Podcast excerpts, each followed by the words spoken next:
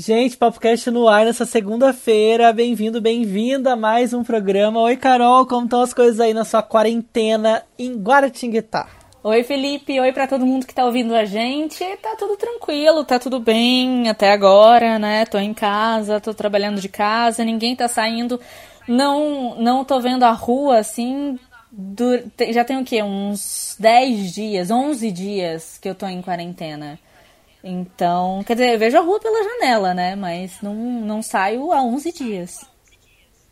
Carol, mas a quarentena de muita gente está sendo diferente por aí. Muita gente está procurando conteúdos na internet para ver o que vai fazer, coisas para se distrair, porque não é fácil mesmo ficar dentro de casa todo esse tempo. E teve um cantor que ele desafiou as leis da quarentena e fez uma live. Foi o Gustavo Lima, fez uma live super mega estruturada na quarentena e todo mundo falou sobre esse assunto. A gente vai falar sobre isso daqui a pouco.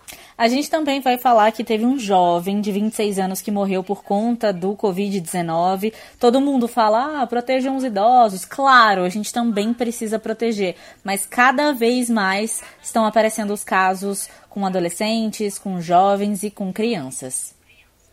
E rolou um bafão com a Gabriela Priori, comentarista da CNN ela soltou no Twitter de que está meio desconfortável na emissora e possivelmente está afastada.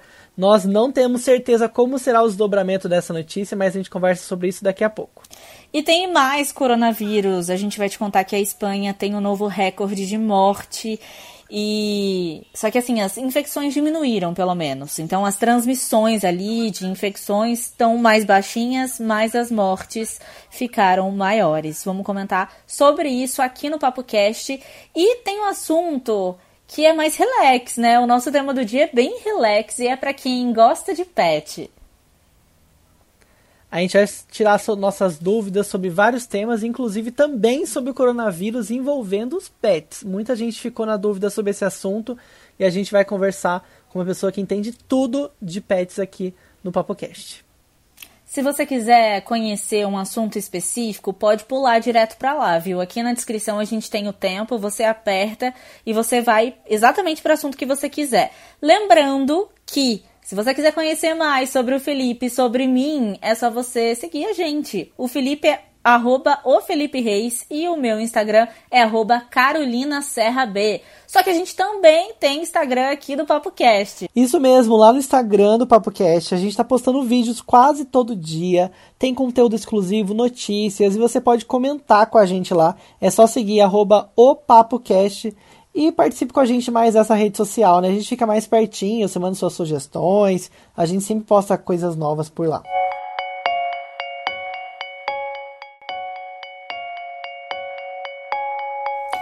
Vamos começar então falando sobre coronavírus, porque tem toda aquela polêmica de que o Bolsonaro quer que façamos o isolamento vertical e essa coisa de que os idosos é, são linha de frente aí do Covid-19.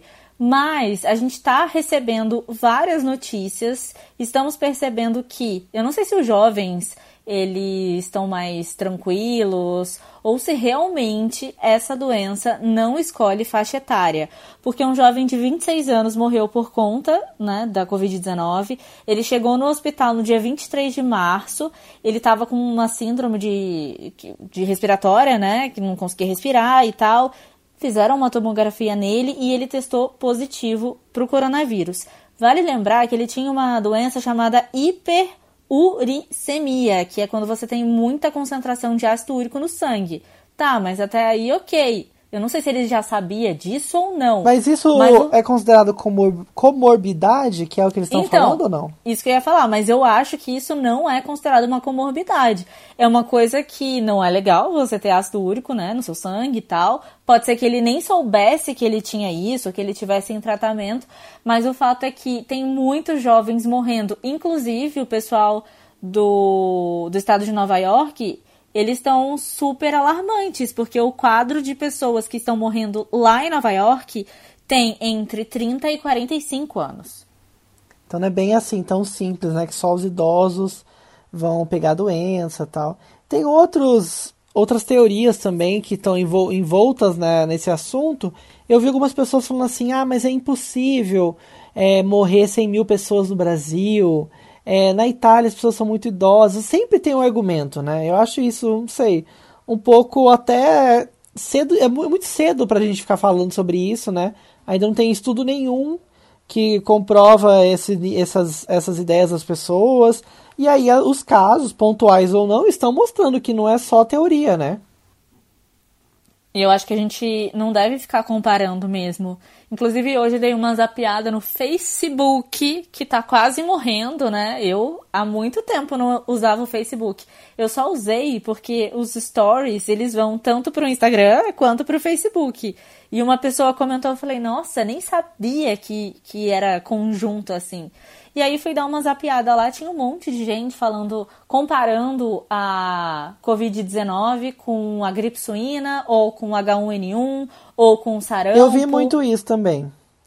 Ah, mas em 2018 mais de 100 mil pessoas morreram de sarampo. Então isso aí é tudo exagero. É, não, e assim, a gente ainda tá na boca do auge, né?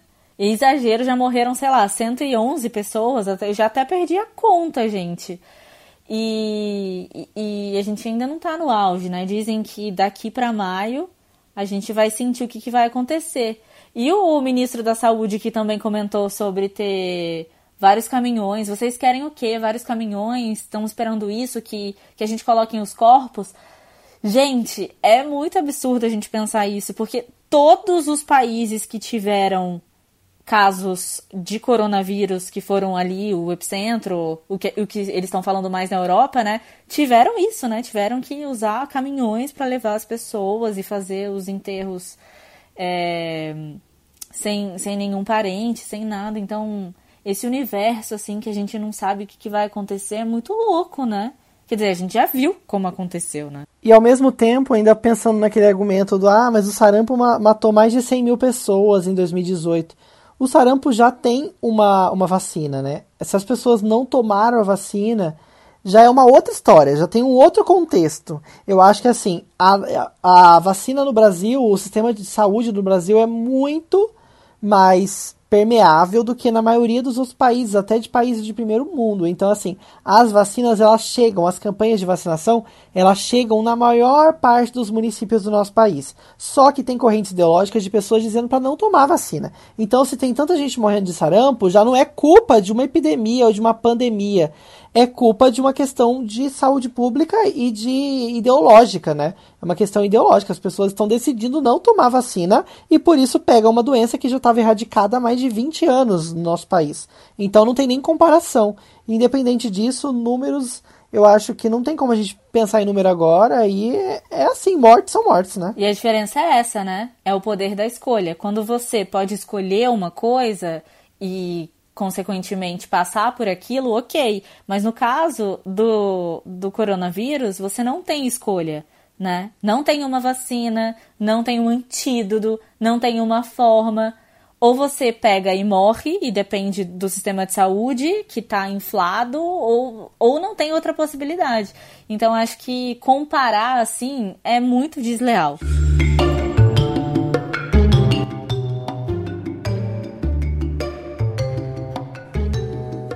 Carol, a gente tá no meio da quarentena, né? Muita gente já tá mais de 10 dias em casa, como eu e você.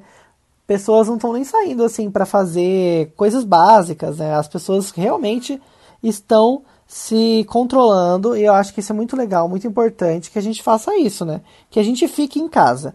E nesse, nessa loucura toda, muita gente já tá começando a ficar entediado e tem sempre coisas novas acontecendo na internet. E uma coisa que me surpreendeu foi a live do Gustavo Lima. Gente, ele fez uma live na casa dele, mas nem parecia a casa dele, desculpa, parecia um mega estúdio com uma mega produção. Gente, realmente o cara é considerado o tal do embaixador aí, né? Foi o embaixador das lives. Inclusive, vi uma matéria agora do Léo Dias, não li, tá? Só vi o título.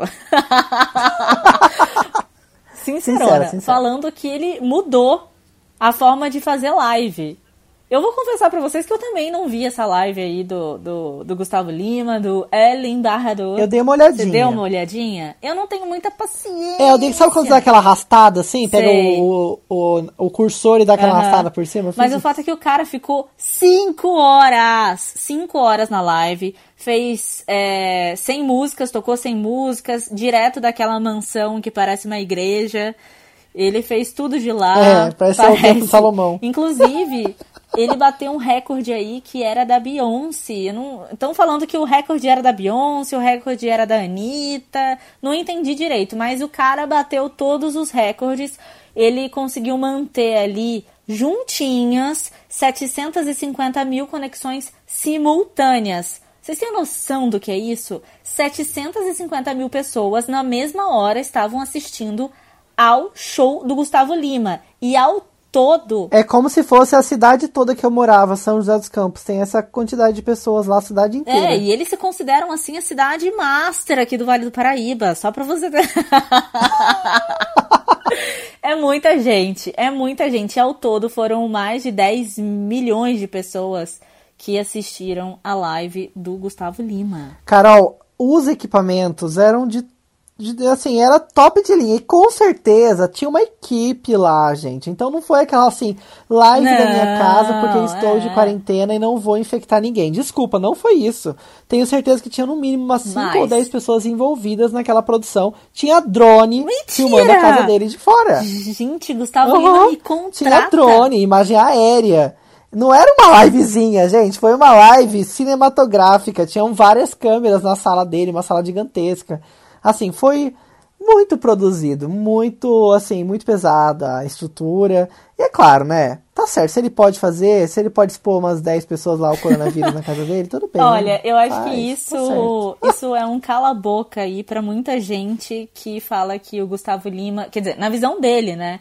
Eu já, já vi algumas pessoas comentando sobre isso, de que ele se afastou um pouco da Globo, porque ele não gosta muito da Globo, porque ele é bolsominion também, né? E aí, é. Hum. E aí agora ele provou que ele consegue se manter sozinho e fazer tudo que ele quer. Inclusive, os sertanejos falam muito sobre registro audiovisual, né? Eles, falam, eles usam esse termo, registro audiovisual. Então ele tá aí com um super registrão. E quem sabe ele não faz mais isso, né? Porque ele conseguiu é, mais de 100 mil de doações para instituições de caridade, você viu isso? E várias toneladas aí de. Eu não entendi como que foi a doação. Foi através da live? Que eu sei que tem como doar, né, no chat. Eu acho que tenha sido através disso, sim. Porque patrocinador eu vi não também. foi. Agora os alimentos eu não sei como foi isso. É, também não sei como é que foi. Mas o fato é que o Gustavo Lima aí fez história e acordou hoje, inclusive pedindo um engove porque falou que ficou muito, muito, muito louco. E isso vai levar só, né, o, o que ele vai fazer. Tudo, tudo que ele for fazer nas próximas semanas, todo mundo vai ficar atento para saber se vai ser tão grandioso quanto esse. Mas vale lembrar também que não precisa expor as suas 10 pessoas ao coronavírus. Você pode fazer como outros artistas estão fazendo também, bem mais modesto do que o Gustavo Lima, mas estão em casa, estão fazendo ali, compartilhando a sua arte com todo mundo. Eu acho que isso que é o válido, né? Mas ele quis se mostrar, né, gente? Ele quis se mostrar, ele quis fazer e legal, ficou bom, ficou bom. É, ele quis fazer um mega projeto, né? Não quis fazer uma livezinha, quis fazer um mostrar que Cara, ele tinha um poder para fazer um negócio Se ele mora numa casa que é quase um templo aí que você falou do Salomão, de Salomão, não sei, ele vai querer fazer uma live botando no pedestal, encostando no pote de açúcar? Ele não querer, entendeu? ele vai querer fazer assim, super. Ai, gente, mas não desistam de produzir os conteúdos de vocês, independente disso. Depois dessa, depois do drone, não desista. Pode sim encostar no saco de arroz, você pode sim encostar ali no seu travesseiro, seu celular, sentar na sua cama. Tudo é válido, gente. Tudo é válido. Vocês não sabem a gambiarra que a gente faz aqui para gravar esse podcast. E falando de sentado na cama, eu tô sentado na cama, viu? Já, já me senti. Eu também tô sentado na cama. Sentada na cama. Já, já tô, já tô me sentindo contemplado por essa. Tá, a gente riu um pouquinho, mas agora vamos falar de novo de coronavírus, porque a Espanha teve um novo recorde de morte, só que ela está diminuindo aos poucos o número de infecções. O país teve nas últimas 24 horas, contando de ontem, né, gente, que a gente grava no domingo, teve 838 mortes. E a Espanha só está ficando agora atrás da Itália em casos de morte. Ao total, a Espanha tem mais de 650 mil pessoas que estão infectadas. E sempre que a gente fala de coronavírus, né, a gente ouve até muitos comentaristas falando sobre esse assunto, que na verdade esse número de infectados não tem como ser real, não tem como a gente falar que o número de infectados é realmente aquele, porque não tem como as pessoas fazerem testagem em toda a população. Então, assim, se tem, sei lá, aqui em São Paulo, por exemplo, tem 300 pessoas infectadas em São Paulo. Digamos que seja esse número, né? Chutei um número bem, bem abaixo do que realmente já está. Se tem 300 pessoas infectadas, como que eu vou ter certeza que os vizinhos também não estão infectados, que os parentes não estão infectados? Porque nem todo mundo ah, é, demonstra os sintomas, né? Às vezes a pessoa tem sintoma muito fraco, sintoma leve. Então, realmente, o número de mortes é uma coisa constatada. E mesmo assim, Carol, eu vi uma matéria esses dias falando sobre algumas pessoas que estão desconfiando que seus parentes estão morrendo dessa doença, mas que não está sendo reportado ou que não está sendo diagnosticado a tempo de ser avisado isso, sabe? Então, assim, é a gente está passando por um momento nebuloso, né? Porque são muitas informações, tudo é muito rápido, né? Então a gente não tem certeza sobre o que realmente está acontecendo. Mas a gente sabe que na Europa a epidemia está correndo e correndo muito e cada vez mais aumentando, né? É verdade, Felipe. Assim, a gente não tem. Isso que você falou é muito real, porque a gente não tem como mensurar. Nem todo mundo está sendo testado, inclusive as pessoas que estão com coronavírus, que assim, que claramente estão, estão com todos os sintomas, elas não podem ser testadas. E elas foram no trabalho, e elas foram na padaria, e elas, enfim, tirando também o fato de que tem muita gente que não tem responsabilidade, ou aquelas pessoas também que nem têm, nem apresentam um sintoma do coronavírus. Então esse número com certeza deve ser muito maior, ainda mais aqui no Brasil, que é um país que é muito maior do que a Itália, do que a Espanha, enfim. Eu acho que o, o número que todo mundo está com medo aí de citar, de falar, de mortos, pode ser que seja bem parecido com esse número que todo mundo considera absurdo. Se a gente não achatar essa, essa, essa linha, isso pode sim acontecer. Cara, eu queria entender melhor, eu não sei se você sabe um pouco mais sobre isso ou não, a respeito do que está acontecendo nos Estados Unidos. Eu vi que lá tem muitos casos, é o país que mais tem casos, eles têm mais de 124 mil casos de coronavírus, mas o número de mortes proporcionalmente não está tão grande como na Europa. Eu queria entender será o qual motivo será que isso está acontecendo, entendeu? Por que será? Mas isso tem aumentado já, tem aumentado muito. E o número de pessoas infectadas são os jovens, em maioria são jovens. Então pode ser que haja uma resistência maior, por isso que o número de mortos não é comparável com o da Europa, né? Vale lembrar que na Europa a gente tem, e esse argumento que está sendo usado pelo Bolsonaro é, também, né, para né? inflamar né? outras coisas. A população, é, a população, ela é mais velha, lá eles estavam no inverno, então tudo isso propicia realmente o a, a, maior dificuldade das pessoas se recuperarem do coronavírus. E o que está acontecendo nos Estados Unidos é que no começo o Trump ele foi bem cético, né? Ele não queria acreditar, ele demorou para tomar algumas medidas e acredito que se ele tivesse tomado medidas mais rápidas, esse número teria sido bem menor também. Mas os Estados Unidos são considerados agora o novo epicentro aqui, né, da, das Américas. Ele é considerado, então o número pode ser que seja menor da, do que a Europa, mas se as medidas continuarem a serem a ser frouxas, eles vão ter um número de mortos muito muito superior, porque eles são é. bem maiores. Inclusive, eu estava lendo que um bebê com menos de um ano morreu nos Estados Unidos com o coronavírus, né? Na cidade de Chicago. Foi uma das primeiras crianças, assim, tão novas que morreu e foi diagnosticada com a doença. Eles estão investigando, né, o Departamento de Saúde americano está investigando o que poderia ter ocorrido, né? Para que esse bebê tivesse morrido, porque ele não tinha nenhuma comorbidade, nenhuma doença crônica até então diagnosticada. Mas assim, é uma doença nova, a gente está vendo cada dia mais as coisas acontecendo, a gente está passando por uma epidemia e descobrindo as coisas, né?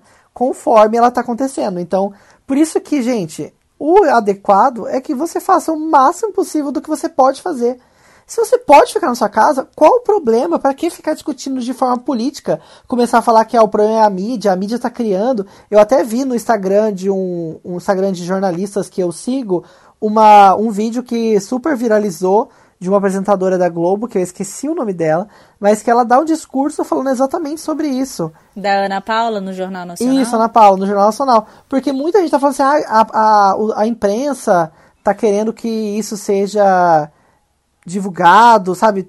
Tá assim bombardeando a imprensa. A imprensa também está passando por perrengue para conseguir noticiar, também está, está deixando exposta, né, a doença para fazer com que as informações cheguem. Então só, a gente só recebe, parece que tiro de todos os lados, né? É verdade. E ela, ela, eu, eu adoro ela. Ela foi bem clara no que, no que ela pensa e é verdade, né, gente? Eles estão ali expostos, eles estão levando informação e a gente está recebendo aqui eles são um veículo que podem comunicar com a gente, né? Eles também estão na linha de frente ali. Ela até citou, olha, a gente primeiro são os médicos, os profissionais da saúde, mas a imprensa também tem um papel muito importante nesse nesse lado. E concordo. Esse negócio de ficar só falando, ah, é, é esquerda, é direita, é não sei o quê, não quer prejudicar tal pessoa, gente, economia. Cara, vamos pensar um pouco mais de forma humana, né? Só complementando o que você falou, que a gente não sabe o, o que vai rolar dessa doença, a gente está no olho do furacão, a gente não sabe o desdobramento. É, a gente estava lendo até um pouquinho antes de começar, falando que as pessoas que contraíram, né, contraíram essa palavra horrível, coronavírus e que foram curadas agora apresentam novamente os sintomas. Então a gente não sabe se essas pessoas foram expostas de novo ao coronavírus, ao Covid-19, ou se o organismo delas ainda estava com o Covid-19 e desabrochou teve, teve um gatilho que, que fez com que aquilo aparecesse de novo. Esses casos estão acontecendo lá na China. Então, ai, sério, é para ficar maluco.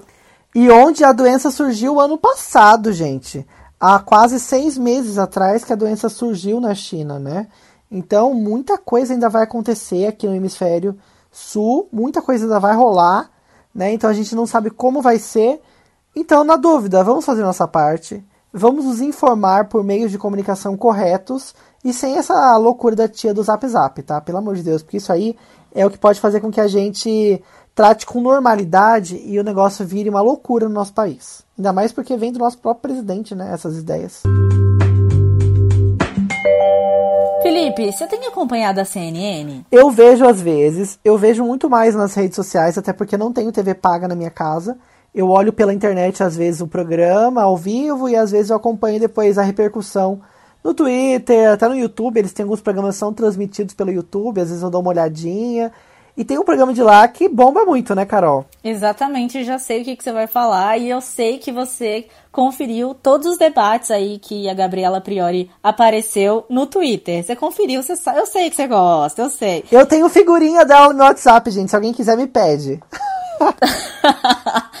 Olha, ela usou a conta dela no Twitter de hoje e também no Instagram para poder falar sobre o seu comprometimento, para falar sobre o seu sentimento também, né? E a sua possível saída da emissora. E aí, Felipe? Eu tenho informações de que ela saiu de um lado e também tenho informações da própria CNN de que eles estão tentando conversar com ela para que ela não saia. Mas afinal, o que, que aconteceu para chegar nesse negócio de sai não sai? Olha, a Gabriela, a gente sabe que ela tem uma, uma opinião bem progressista, né? E eles tentam fazer no programa é, Novo Dia, que é um programa jornalístico no período da manhã, um quadro que chama Grande Debate. Nesse quadro, Grande Debate, eles colocam uma pessoa, duas pessoas com visões totalmente diferentes, totalmente antagonistas ali. E aí a Gabriela, ela fez esse quadro com o Caio, Caio Coppola no começo da, do, da, da, semana anterior. Nessa semana ela esteve fazendo o programa com outro apresentador. O que eu Caio não tá dele. com coronavírus? Então, eu até ia pesquisar por que, que Porque o Caio não tá mais no sumiu, ar, né? mas eu não achei essa, essa informação. Será que rola essa é, é, é possível isso? Não sei, depois que, que ela almoçou ele, ele sumiu. Ele sumiu. Mas o Caio é uma pessoa assim que ele tem uma prepotência bem forte. E ele não é uma pessoa que se deixa levar. Ele ficou por muito tempo no morning show e todo dia tinham vários debates, até mais calorosos do que esses que estão rolando na CNN. E isso fez com que a audiência elevasse. Eu até acho que essa estratégia da CNN colocar no período da manhã um programa transmitido também pelo YouTube com esse mesmo estilo de jornalismo tem tudo a ver com o que rolava no Morning Show no passado. E aí, o cara que tá na bancada e substituiu o Caio Coppola é o Tomé Abut. E o Tomé também foi bem assim, é, veemente com suas ideias, ele com certeza é bem é, uma pessoa bem de direita ou um pouco conservador, não tem muita noção sobre exatamente se ele é liberal, sei lá. Mas aí ele tem umas opiniões bem formadas e a, a Gabriela, ela é advogada e na sexta-feira o debate foi sobre o, a área de trabalho dela. Ela é advogada e ela trabalha muito tempo com direito criminal. E aí o debate era sobre justiça, sobre direito criminal. E ela ficou se sentindo muito constrangida porque ela julgou os, os argumentos do Tomé como muito rasos, com argumentos muito, muito banais e só de opinião, sem nenhuma base técnica. E mesmo ela levantando essa situação, falando, ó, eu sou advogado, eu tô falando aqui de uma base técnica, ah, não é só minha opinião pessoal, ela não foi muito bem aceita o argumento dela, e não só o Tomé, que era ali o, o debatedor, mas também o Reinaldo Gotino, que era para ser o mediador, ele começou a interrogá-la e pressioná-la de uma forma até um pouco errada, assim, para o mediador de um debate. Foi muito feio, porque eu entendo que às vezes pode ser que inflame ali no calor do momento o próprio mediador tente, né, sei lá, dar sua opinião. Às vezes é mais forte do que a gente. Mas ele entendendo e ele com a experiência que ele tem, né, de ter trabalhado até com a Fabiola Hyper, de ter de estar ali há tantos anos, não, tô zoando, mas assim, há tantos anos, né, no, no jornalismo, ele, ele podia ter é, segurado um pouco. Inclusive, isso traz à tona, mais uma vez, o mansplaining, que é o quê? Que é quando um cara tenta explicar para a mulher o que ela tá tentando dizer. E foi exatamente isso que ele fez. E isso tá tão incrustado na nossa sociedade que às vezes os caras e até as meninas, elas não percebem que isso tá acontecendo. E isso foi televisionado e todo mundo percebeu aquilo, né? Foi muito, muito constrangedor. Ela tentando explicar, ele falando por cima dela, o, o cara tentando sobressair, tentando fazer com que esse momento fosse tipo o momento dele, sabe? Porque ele tava, ele tava ali com um comparsa dele, né? Juntos os dois caras atropelando, tentando atropelar uma mulher. E não era isso que estava acontecendo, porque mais uma vez ela tava jantando o cara. Então foi muito feio essa essa postura dos dois homens ali pra cima dela e principalmente do Gotino, tentando explicar o que ela estava tentando dizer. E a nota da CNN emitida no domingo diz que a partir de segunda-feira Gabriela não continuará nesse quadro Grande Debate. Vão ser, vai ser feito pelo Tiago Anastácio e Gisele Soares. A Gisele também é uma advogada. Eles vão debater na segunda-feira. E eu tô curioso para ver qual vai ser ali o argumento na segunda-feira sobre esse assunto. O que vai ser falado no ar, né, Carol? Sobre esse assunto, porque a Gabriela deu uma posição, um posicionamento bem firme sobre isso, né, no Twitter dela, né? Não, e eu quero, eu tô aqui até caçando pra ver quantos quantos seguidores a Gabriela tem, porque antes dela entrar, Muitos. ela tem, não, e ela cresceu muito, né? Ela cresceu muito nesses nesses últimos tempos. Ela tem 560 mil seguidores. Eu não sei quanto ela tinha antes dessas dessas jantadas aí no Caio e também no outro cara, mas o fato é que ela é amiga da Anitta, ela é descolada, ela consegue consegue permanecer e caminhar sobre vários estilos e várias pessoas e várias áreas. Acho que ela tem, se ela sair da CNN, ela tem um caminho absurdamente incrível e todo mundo já conheceu ali ela e todo mundo vai seguir junto com ela. Ela deixou esse comunicado para as pessoas, né? E todo mundo, todo mundo de famoso a anônimo, a anônima, famosa, comentando, são quase 20 mil comentários sobre essa, essa reflexão aí que ela fez da possível saída da CNN. E todo mundo falando assim, ah, mas você é muito boa, você é muito maravilhosa. Tem é, pessoas falando assim, ah, eu já tô te esperando na Globo, você merece muito mais Nossa. que a CNN. que todo mundo sabe, né, gente, que a CNN chegou e está visivelmente, claramente, com uma visão ideológica muito marcada, né, com um editorial ali muito marcado com relação à política, né? Não tem como a gente negar isso. E eu acho que deve ser complicado também trabalhar nesse, nesse lugar, assim, né? Se você. Ainda mais que você, que a, a Gabriela, que é uma pessoa que tá dando opinião ali, opinião contrária até um pouco do que pensa a linha editorial da emissora, né? Então não é fácil, não. É verdade. Agora eu quero saber se ela vai sair mesmo. Tô curiosa. O Gotino, eu acho que foi no não no sábado não, foi na própria sexta. Ele tava falando com alguém e eu não, eu não tinha ainda assistido esse episódio da Gabriela e ele falou aqui, ele falou lá, né? Como se eu estivesse na CNN. Ele falou que, ah, é, o meu papel aqui é mediar, eu sou um mediador. Eu sou... Aí na hora eu não entendi, eu falei, nossa gente, por que, que ele tá falando isso?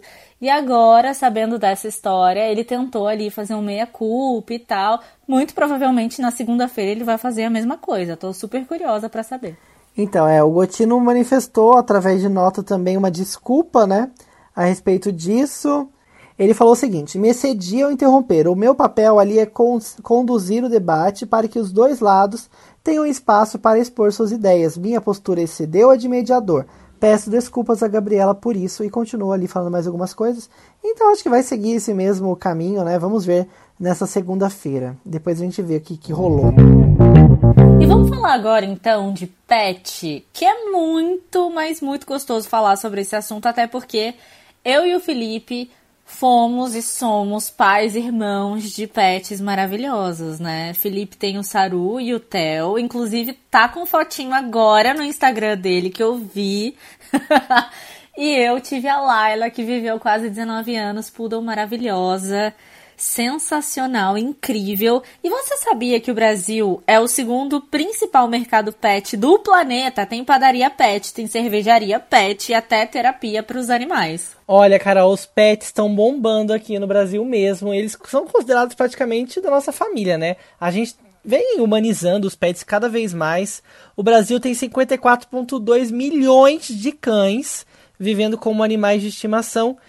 E dentre esses, a média de que a galera gasta com pet por mês é R$ 338,76 por mês com o seu pet, mas eu já vi falar de blogueiras assim que gastam muito mais, que pagam aqueles hotéisinhos luxuosos para pet. Já vi aniversário de pet, inclusive eu já fiz um, só que o meu foi bem modesto. Ah, não foi não, que eu tava lá e tava tudo muito delícia, tava maravilhoso. Eu também sempre fiz. Ah, eles, eles são parte da família, né? Não tem como negar. E é por isso mesmo que a gente precisa sempre estar tá muito atenta ao que está acontecendo ali com o nosso pet, né? E a gente vai conversar hoje com a Renata Piazeira. Ela é farmacêutica e sócia fundadora da Fórmula Animal. A Fórmula Animal é uma farmácia de manipulação voltada para pet. Olha só que legal, que evolução, né? Mas antes disso tudo, Renata, eu quero te perguntar, eu preciso de perguntar sobre a relação dos pets com o coronavírus, né? Será que eles podem pegar o coronavírus, o Covid-19, podem transmitir pra gente?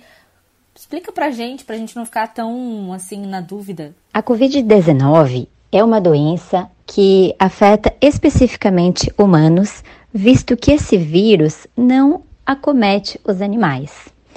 É, os animais até podem vir a ser um agente de transmissão, no sentido se eles entrarem em contato ah, na patinha, pisar em algum lugar que o vírus esteja e depois o tutor segurar nessa patinha, o tutor pode vir a se contaminar, né, receber o contágio através desse percurso do vírus na patinha do animal. Por isso que é importante, se for sair em casos né, de exceção, para levar o animal para passear somente, já que a recomendação é ficar em casa, mas se for até na grama ali na frente de casa, enfim, é, é importante sempre higienizar as patas do animal ao retornar. E assim como quando algum familiar sai, vai, no, vai ao mercado e retorna ao, em casa, antes de fazer carinho no pet, também tem que fazer os cuidados que a Organização Mundial de Saúde recomenda, de higiene, de asepsia, lavar bem as mãos, passar álcool gel, antes de fazer carinho nesse pet, porque o pet pode ser um agente de transmissor para outros familiares. Então, ele não vai se contaminar. É só realmente esses cuidados que a gente tem que ter. Renata, qual a diferença de uma farmácia de manipulação pet para uma farmácia de manipulação comum, assim? Qual o diferencial? O diferencial de uma farmácia de manipulação veterinária são as formas farmacêuticas que são feitas exclusivas para os animais.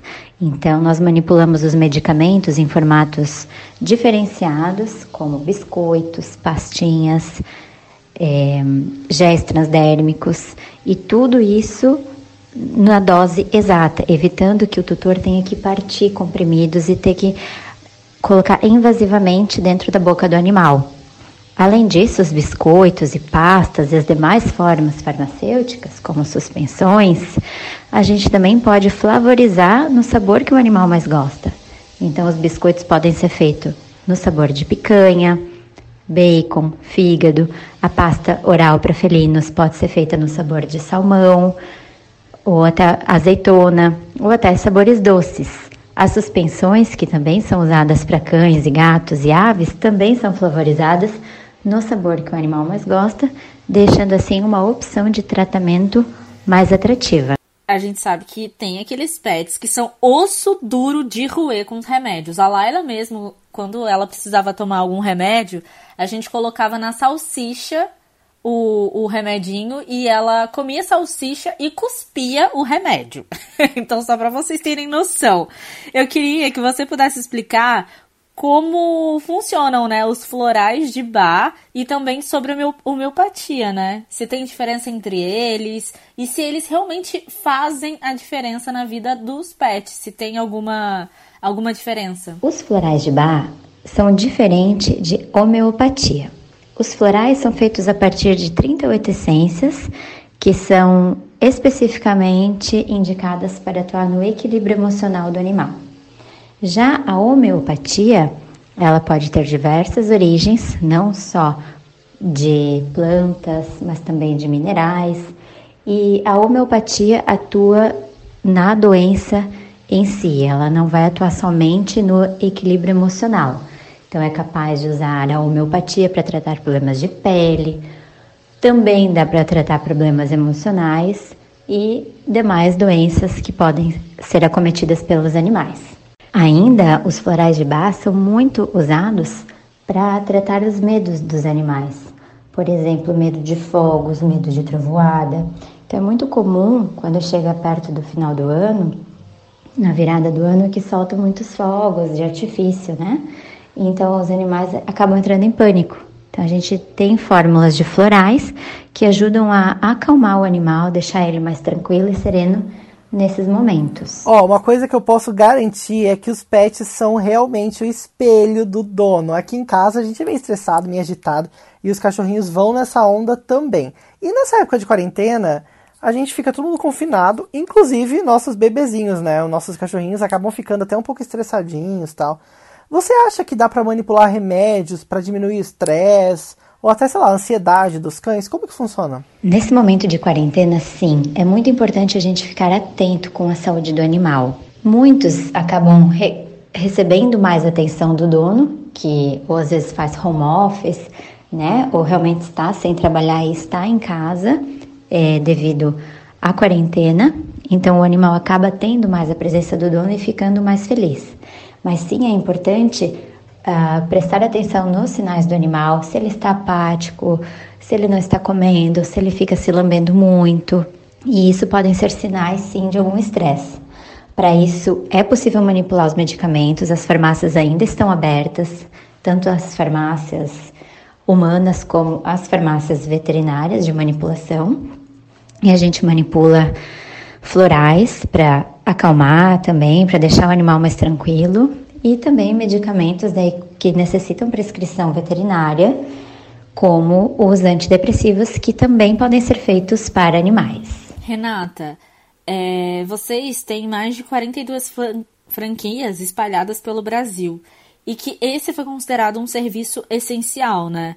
E por isso mesmo, nesse momento de quarentena, vocês estarem abertos, tem algum diferencial para lidar com o público nesse, nesse fluxo que está intenso ou não, mas que é um fluxo diferente? Todas as nossas franquias estão se adaptando ao fluxo de pessoas, é, tanto com os cuidados recomendados pela Organização Mundial de Saúde e nas entregas dos medicamentos, né? Então, algumas unidades nossas, sendo a maioria, estão aceitando pedidos somente via WhatsApp, telefone, fazendo as entregas pelos motoboys.